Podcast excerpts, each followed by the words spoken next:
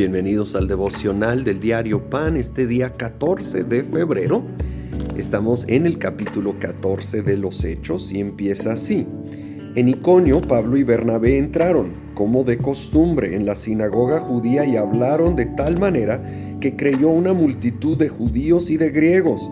Pero los judíos incrédulos incitaron a los gentiles y les amargaron el ánimo contra los hermanos. En todo caso, Pablo y Bernabé pasaron allí bastante tiempo hablando valientemente en el nombre del Señor, quien confirmaba el mensaje de su gracia, haciendo señales y prodigios por medio de ellos. Solo quiero notar algo que puede pasar desapercibido. Antes de esto, se ha nombrado a Saulo, perdón, a Bernabé y Saulo. Y no es coincidencia o al azar eh, el orden.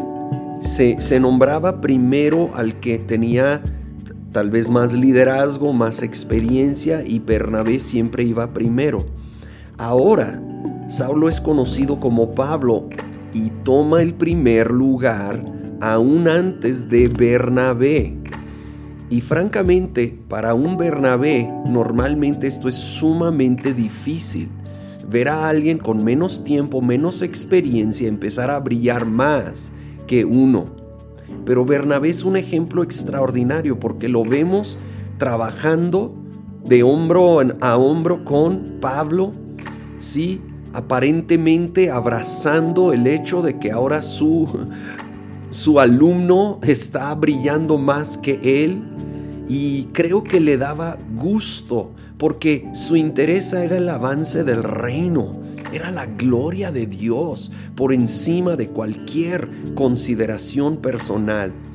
Y esto es todo un reto, hay tanta inseguridad con el cual vivimos, pero que podamos abrir los ojos y saber que no se trata de personas, personalidades, reputaciones, no, se trata del reino de Dios y si alguien está brillando en el reino, yo quiero apoyar, yo quiero animar, no quiero detener, impedir, hablar mal de, criticar, buscar sus errores y fallas. Al contrario, impulsar, celebrar, ser un Bernabé que apoya, que anima, que puede ser un instrumento de Dios para impulsar y ayudar a esos Saulos ser Pablos y crecer y brillar más y más cada vez.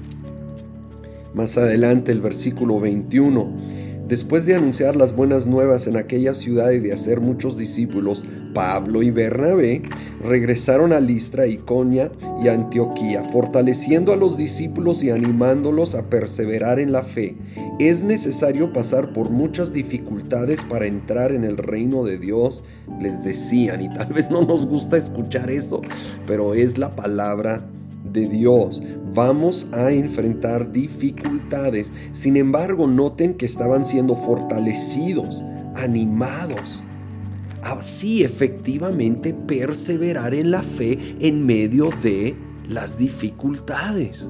¿Saben? La vida cristiana no es pura, eh, eh, pura victoria terrenal, voy a llamarlo así, porque realmente es parte de una victoria en Cristo, sí pero hay momentos de dolor, hay momentos de derrota, hay momentos que se pierden batallas, pero la guerra se va a ganar si seguimos permaneciendo en la fe, sabiendo que en Dios, a los que amamos a Dios, todas las cosas ayudan a bien.